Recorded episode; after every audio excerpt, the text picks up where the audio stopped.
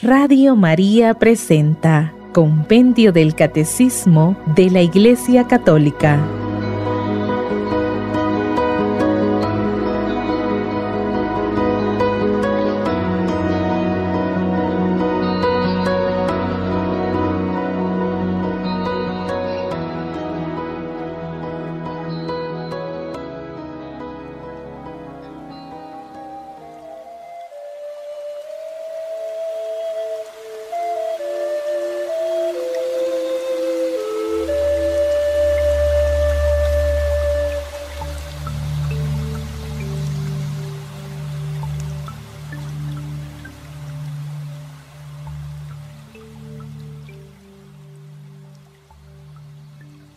¿Cuál es el papel del Espíritu Santo en la oración?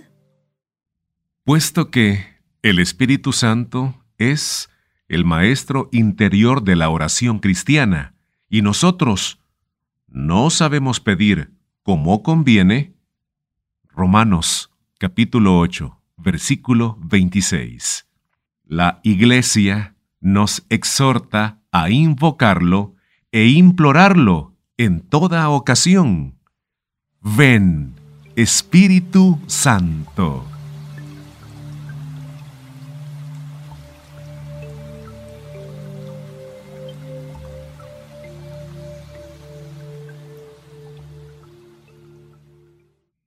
¿En qué sentido es mariana la oración cristiana? En virtud de la singular cooperación de María con la acción del Espíritu Santo. La Iglesia ama rezar a María y orar con María, la orante perfecta, para alabar e invocar con ella al Señor. Pues María, en efecto, nos muestra el camino que es su Hijo, el único mediador.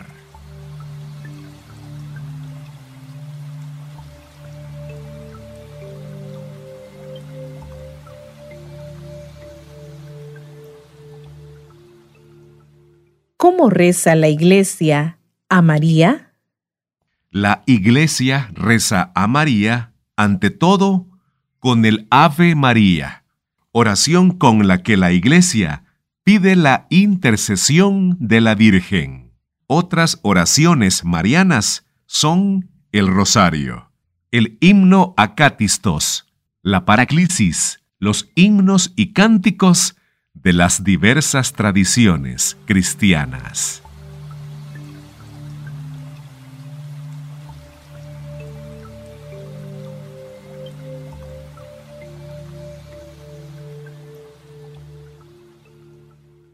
¿De qué modo los santos son maestros de la oración?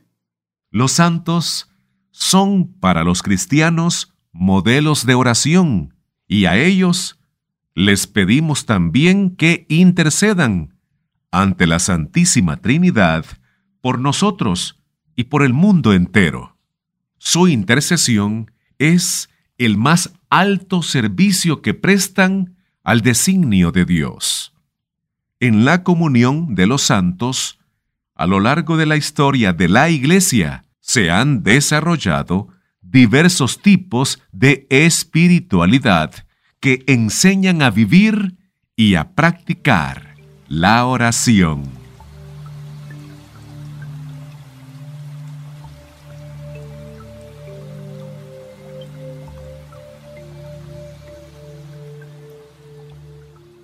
¿Quién puede enseñar a rezar? La familia cristiana constituye el primer ámbito de educación a la oración hay que recomendar de manera particular la oración cotidiana en familia, pues es el primer testimonio de vida de oración de la Iglesia. La catequesis, los grupos de oración, la dirección espiritual son una escuela y una ayuda para la oración.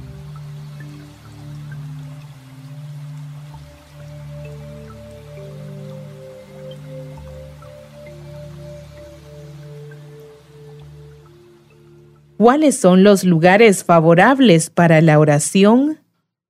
Se puede orar en cualquier sitio, pero elegir bien el lugar tiene importancia para la oración. El templo es el lugar propio de la oración litúrgica y de la adoración eucarística. También otros lugares ayudan a orar, como un rincón de oración en la casa familiar, un monasterio, un santuario.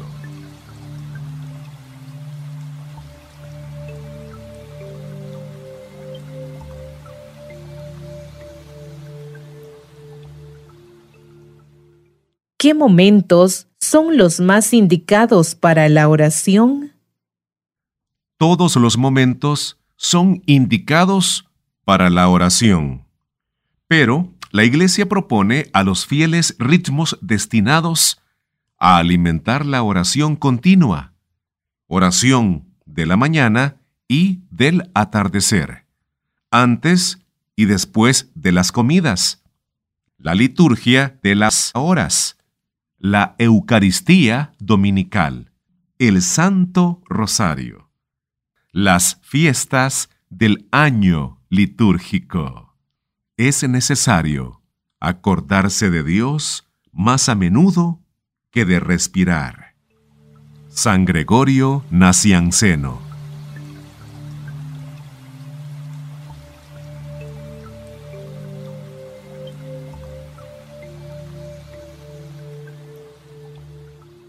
¿Cuáles son las expresiones de la vida de oración?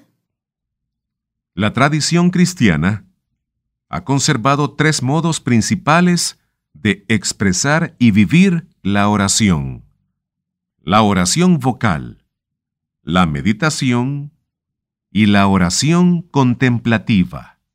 Su rasgo común es el recogimiento del corazón.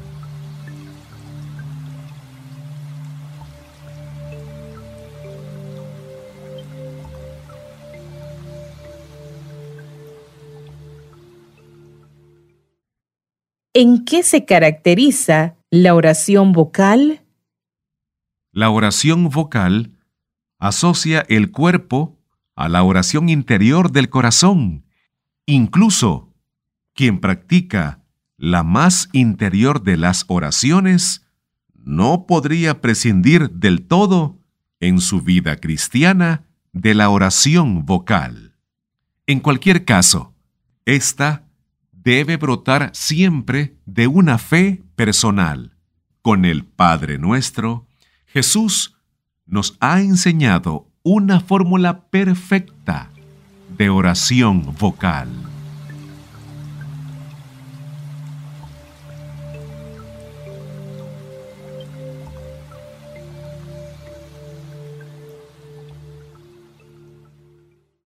¿Qué es la meditación? La meditación es una reflexión orante que parte sobre todo de la palabra de Dios en la Biblia.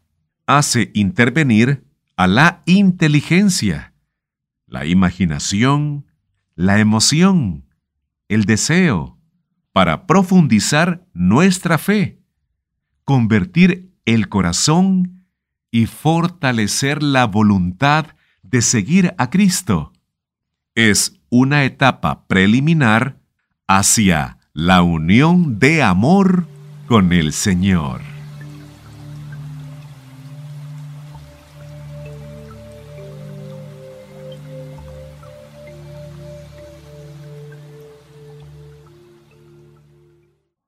¿Qué es la oración contemplativa?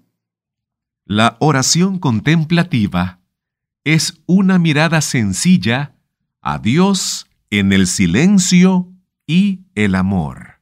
Es un don de Dios, un momento de fe pura, durante el cual el que ora busca a Cristo, se entrega a la voluntad amorosa del Padre y recoge su ser bajo la acción del Espíritu. Santa Teresa de Jesús la define como una íntima relación de amistad, estando muchas veces tratando a solas con quien sabemos que nos ama.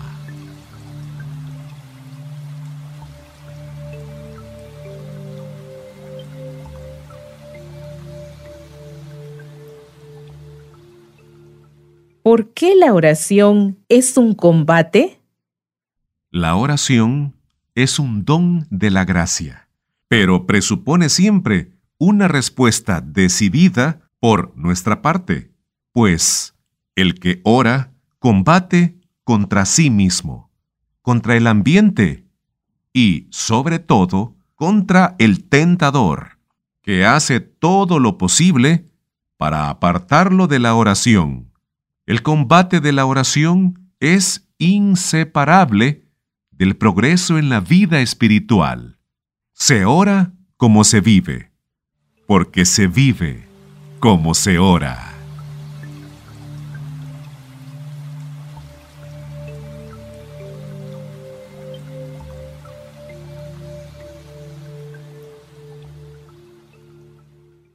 ¿Cuáles son las objeciones a la oración?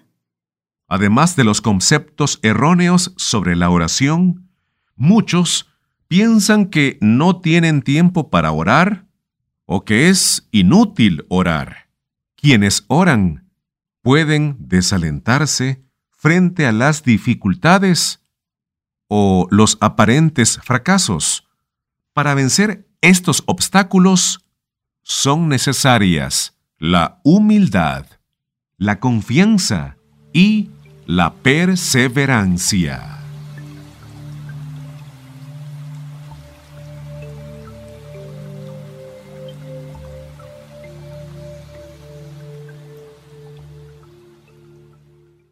¿Cuáles son las dificultades para la oración? La dificultad habitual para la oración es la distracción que separa de la atención a Dios y puede incluso descubrir aquello a lo que realmente estamos apegados. Nuestro corazón debe entonces volverse a Dios con humildad. A menudo, la oración se ve dificultada por la sequedad, cuya superación permite adherirse en la fe al Señor, incluso sin consuelo sensible. La asedía es una forma de pereza espiritual, debida al relajamiento de la vigilancia y al descuido de la custodia del corazón.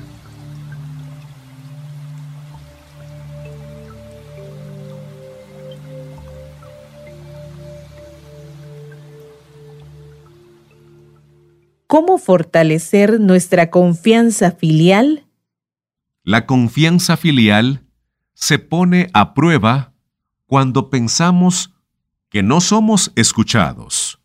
Debemos preguntarnos entonces, si Dios es para nosotros un Padre cuya voluntad deseamos cumplir, o más bien un simple medio para obtener lo que queremos.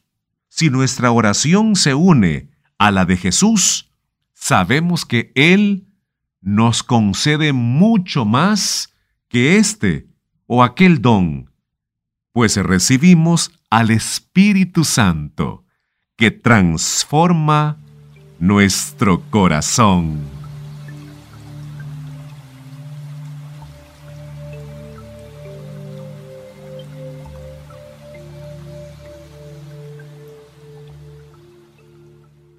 ¿Es posible orar en todo momento?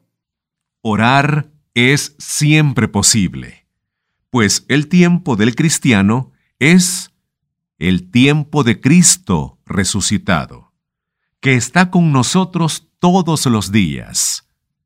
San Mateo capítulo 28, versículo 20. Oración y vida cristiana son por ello inseparables.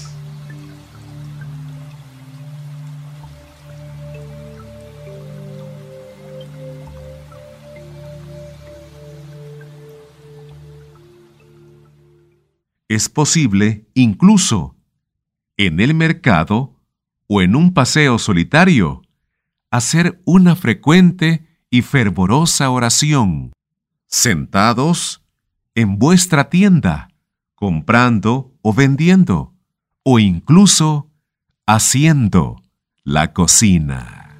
San Juan Crisóstomo.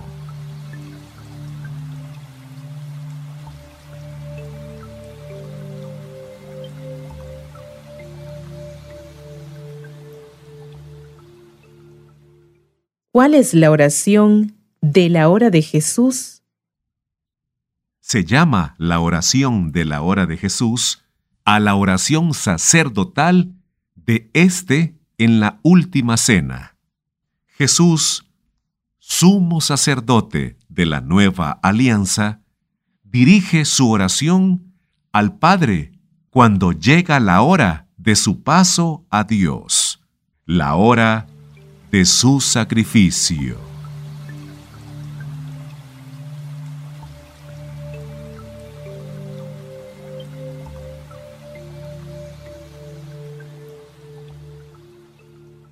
¿Cuál es el origen de la oración del Padre Nuestro? Jesús nos enseñó esta insustituible oración cristiana, el Padre Nuestro. Un día en el que un discípulo, al verle orar, le rogó, Maestro, enséñanos a orar. San Lucas, capítulo 11, versículo 1. La tradición litúrgica de la Iglesia siempre ha usado el texto de San Mateo, capítulo 6, versículos del 9 al 13.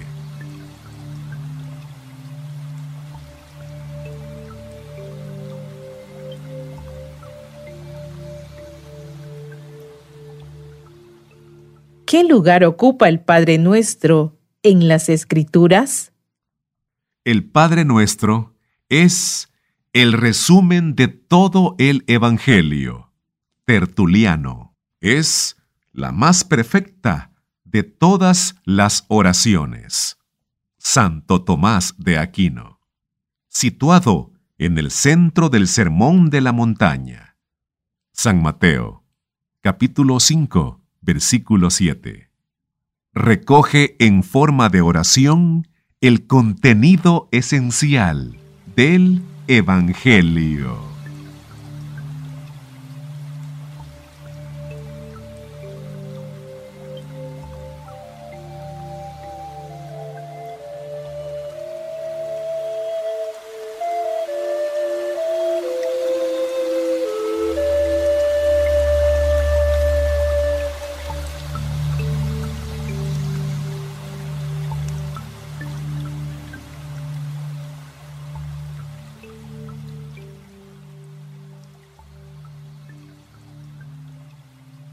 ¿Por qué se le llama la oración del Señor? Al Padre nuestro se le llama oración dominical, es decir, la oración del Señor, porque nos la enseñó el mismo Jesús, nuestro Señor.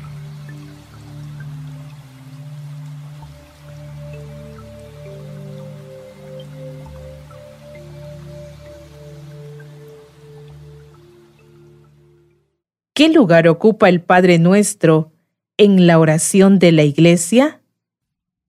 Oración por excelencia de la Iglesia, el Padre Nuestro es entregado en el bautismo para manifestar el nacimiento nuevo a la vida divina de los hijos de Dios.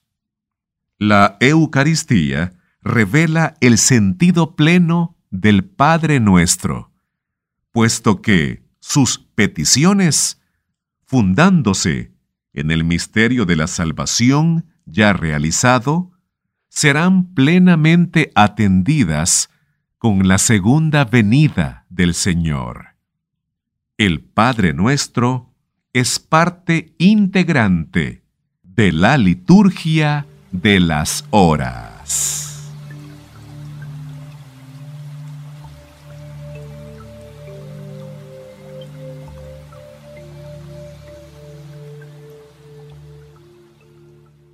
¿Por qué podemos acercarnos al Padre con plena confianza? Podemos acercarnos al Padre con plena confianza porque Jesús, nuestro Redentor, nos introduce en la presencia del Padre y su Espíritu hace de nosotros hijos de Dios. Por ello, podemos rezar el Padre nuestro con confianza sencilla y filial, gozosa seguridad y humilde audacia, con la certeza de ser amados y escuchados.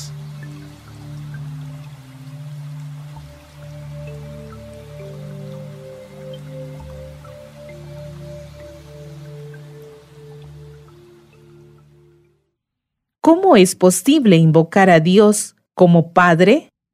Podemos invocar a Dios como Padre porque el Hijo de Dios, hecho hombre, nos lo ha revelado y su Espíritu nos lo hace conocer.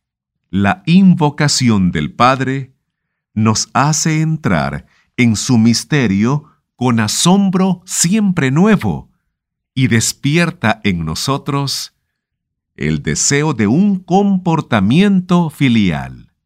Por consiguiente, con la oración del Señor, somos conscientes de ser hijos del Padre en el Hijo.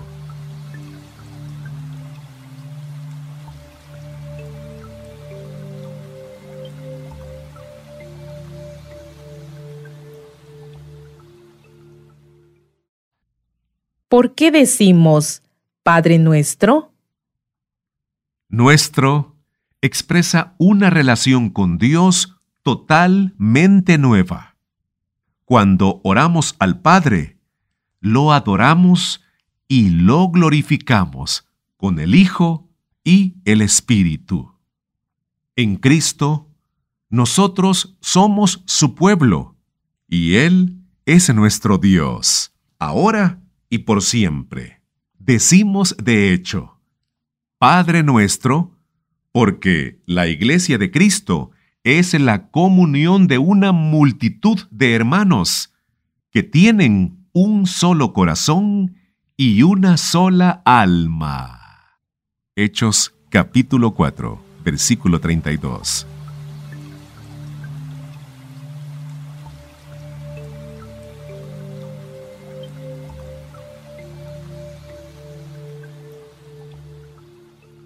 ¿Con qué espíritu de comunión y de misión nos dirigimos a Dios como Padre nuestro? Dado que el Padre nuestro es un bien común de los bautizados, estos sienten la urgente llamada a participar en la oración de Jesús por la unidad de sus discípulos.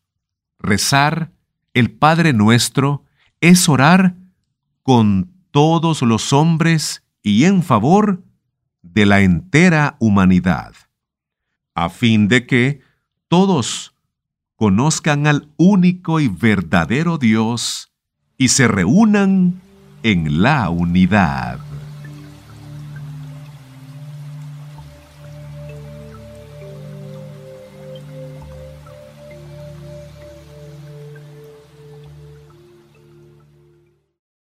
¿Qué significa la expresión que estás en el cielo? La expresión bíblica, cielo, no indica un lugar, sino un modo de ser.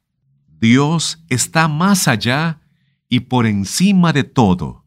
La expresión designa la majestad, la santidad de Dios y también su presencia en el corazón de los justos.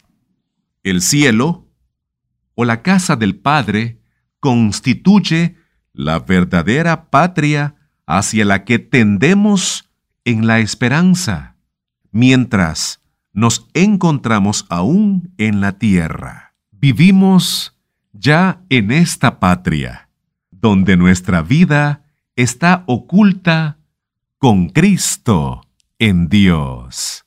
Colosenses capítulo 3, versículo 3.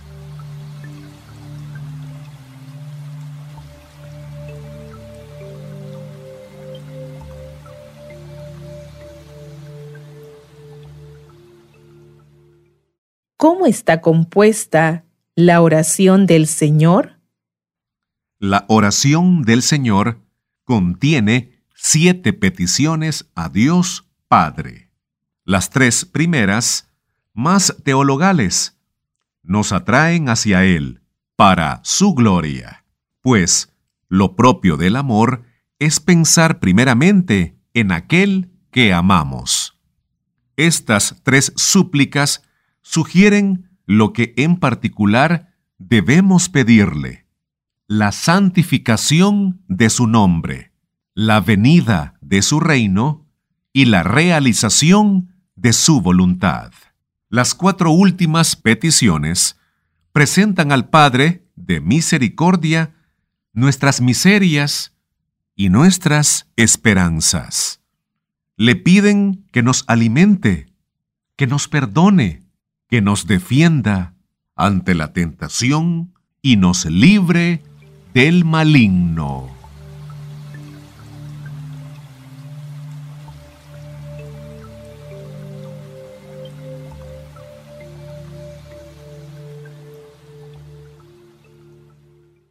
¿Qué significa santificado sea tu nombre? Santificar el nombre de Dios es, ante todo, una alabanza que reconoce a Dios como santo. En efecto, Dios ha revelado su santo nombre a Moisés y ha querido que su pueblo le fuese consagrado como una nación santa en la que Él habita.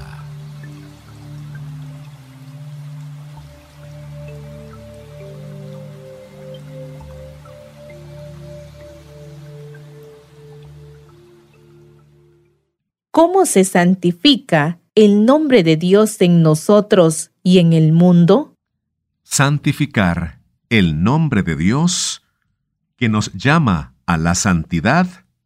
Primera de Tesalonicenses, capítulo 4, versículo 7. Es desear que la consagración bautismal vivifique toda nuestra vida. Asimismo, es pedir que, con nuestra vida y nuestra oración, el nombre de Dios sea conocido y bendecido por todos los hombres.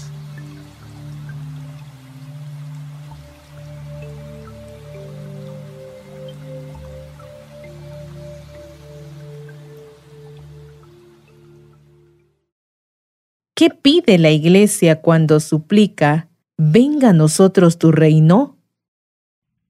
la Iglesia invoca la venida final del reino de Dios, mediante el retorno de Cristo en la gloria.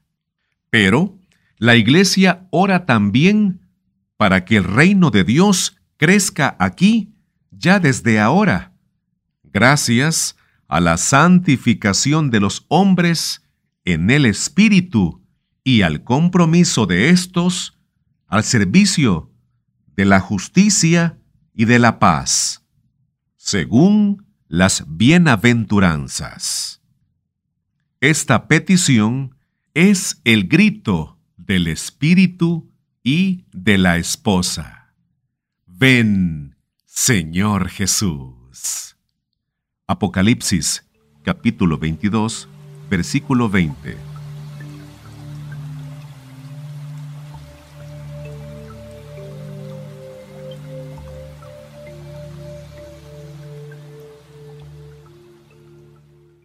¿Por qué pedimos, hágase tu voluntad en la tierra como en el cielo? La voluntad del Padre es que todos los hombres se salven. Primera de Timoteo, capítulo 2, versículo 4. Para esto ha venido Jesús, para cumplir perfectamente la voluntad salvífica del Padre. Nosotros pedimos a Dios Padre que una nuestra voluntad a la de su Hijo, a ejemplo de María Santísima y de los santos. Le pedimos que su benevolente designio se realice plenamente sobre la tierra, como se ha realizado en el cielo. Por la oración podemos distinguir cuál es la voluntad de Dios. Romanos capítulo 12, versículo 2. Y obtener constancia para cumplirla. Hebreos capítulo 10, versículo 36.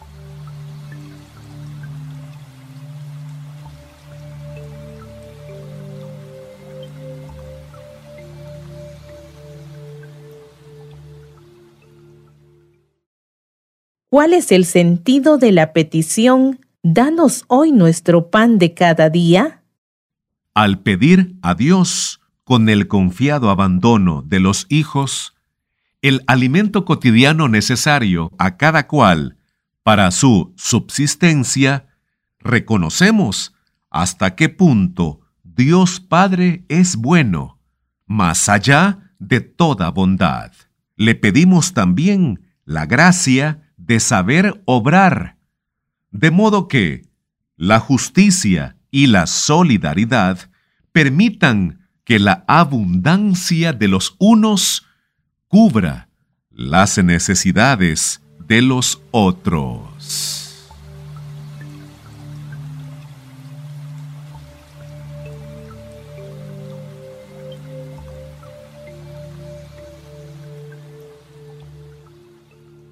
¿Cuál es el sentido específicamente cristiano de esta petición?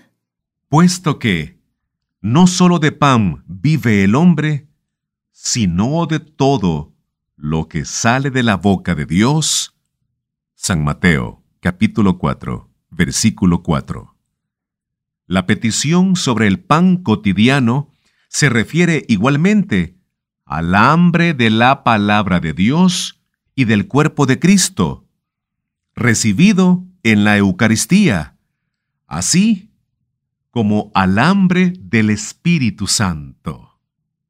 Lo pedimos con una confianza absoluta para hoy, el hoy de Dios. Y esto se nos concede, sobre todo en la Eucaristía, que anticipa el banquete del reino venidero.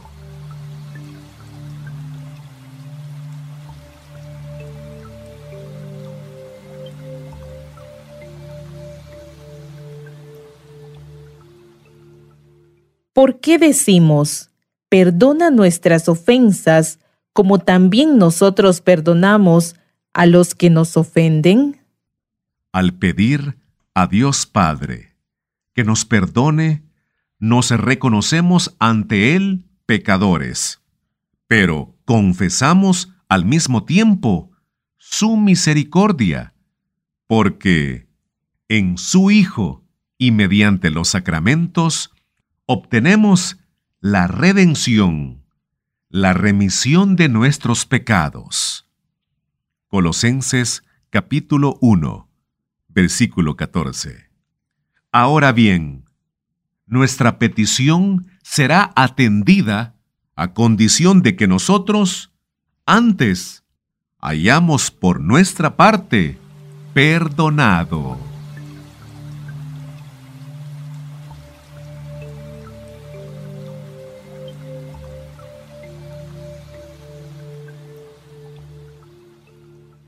¿Cómo es posible el perdón?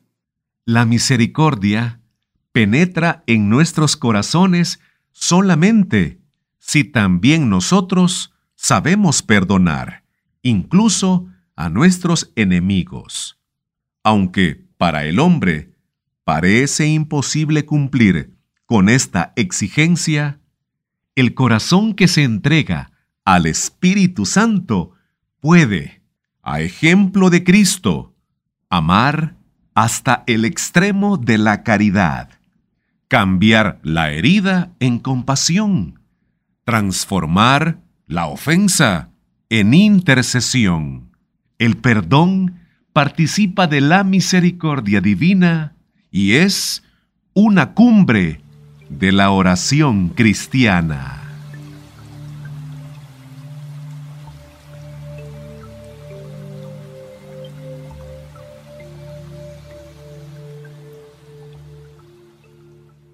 ¿Qué significa no nos dejes caer en la tentación?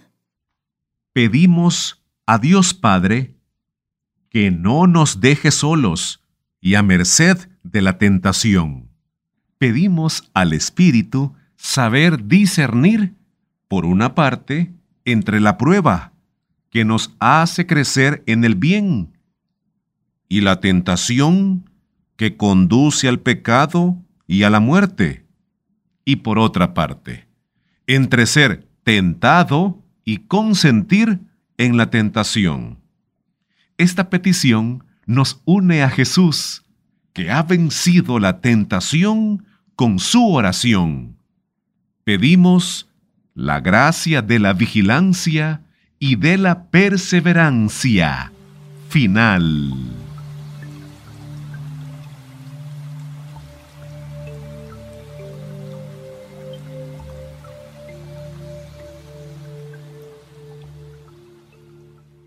¿Por qué concluimos suplicando y líbranos del mal? El mal designa la persona de Satanás, que se opone a Dios y que es el seductor del mundo entero. Apocalipsis capítulo 12, versículo 9. La victoria sobre el diablo ya fue alcanzada por Cristo. Pero nosotros oramos a fin de que la familia humana sea liberada de Satanás y de sus obras. Pedimos también el don precioso de la paz y la gracia de la espera perseverante en el retorno de Cristo, que nos librará definitivamente del maligno.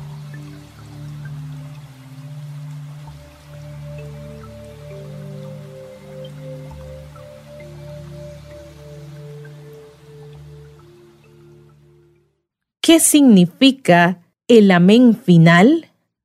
Después, terminada la oración, dices, amén, refrendando por medio de este amén, que significa así sea, lo que contiene la oración que Dios nos enseñó. San Cirilo de Jerusalén.